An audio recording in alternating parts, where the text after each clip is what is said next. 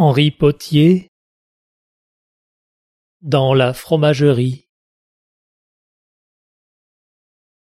L'aurore des maisons dore les blancs crépis. Voici l'heure où sortant de chaque bergerie, les filles vont porter à la fromagerie le lait frais tout fumant de la chaleur des pis. La seille sur la tête et le poing sur la hanche, elles glissent au fond des grands vergers mouillés. Le vent rougit leurs yeux encore ensommeillés et gonfle sur leurs seins leurs camisoles blanches.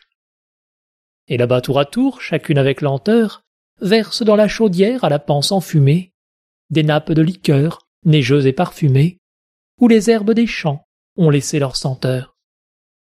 Puis quand le lait commence à bouillir sur la braise, le fromager le brasse avant de le presser, et l'on voit ses bras nus passer et repasser, dans le scintillement rouge de la fournaise.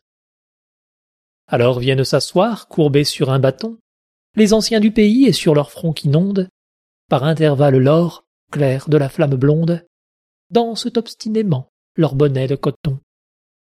Chaque matin d'été, c'est leur pèlerinage, et s'arrachant du seuil tiédi de leur maison, ils viennent jusque-là, rêver près des tisons. Mais plus long tous les jours leur semble le voyage.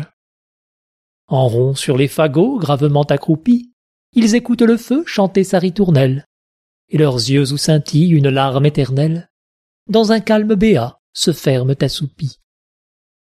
Mais parfois dans l'extase où leur âme se plonge, l'un d'entre eux tout à coup se souvient, et sa voix, qui parle en chevrotant des choses d'autrefois, se lamente lointaine ainsi que dans un songe.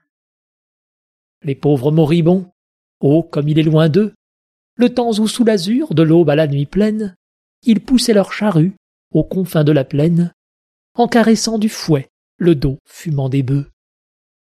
Ils ne reverront plus dans la verte étendue les guérets au matin tout peuplés d'oisillons, ni la herse dansant sur le dos des sillons, ni le soc teint du sang de la glèbe fondue. Autour de la chaudière, accroupis et pâmés, les vieillards, regrettant leur jeunesse flétrie, comme des exilés, rêvant de la patrie, pleurent les grands prés verts et les champs bien-aimés.